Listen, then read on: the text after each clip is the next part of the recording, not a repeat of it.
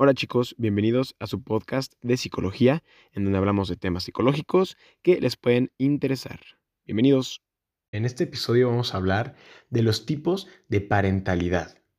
Cuando hablamos de parentalidad, nos estamos refiriendo a las capacidades y habilidades que ponen en práctica los padres y madres para asegurar a sus hijos sustento, afecto, educación, socialización y protección.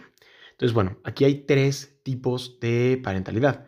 En uno están los democráticos, que este tipo de papás promueven la exploración de los distintos roles, fomentan el progreso a la concreción de la identidad.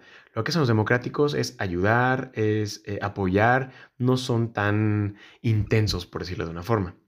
Luego siguen los autocráticos, que ellos controlan la conducta de los hijos no se permite la expresión de ideas, sueños, etc.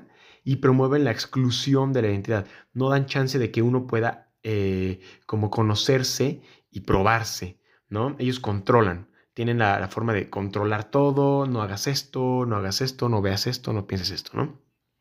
Y finalmente están los permisivos, que ellos brindan poca información, no hay acompañamiento y promueven la difusión de la identidad.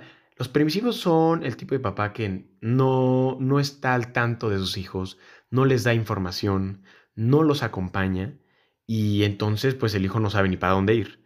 Entonces esto no, no significa que uno sea mejor que el otro, simplemente son distintas formas en la que pues los padres y las madres ponen en práctica sus capacidades y las habilidades eh, para los hijos, para su sustento y educación y todo. Entonces no significa que esté mal, pero es interesante saber por donde uno puede educar o, por donde fue educado para poder actuar. Entonces, nada más para recapitular, están los democráticos, los autocráticos y los permisivos. Muchas gracias.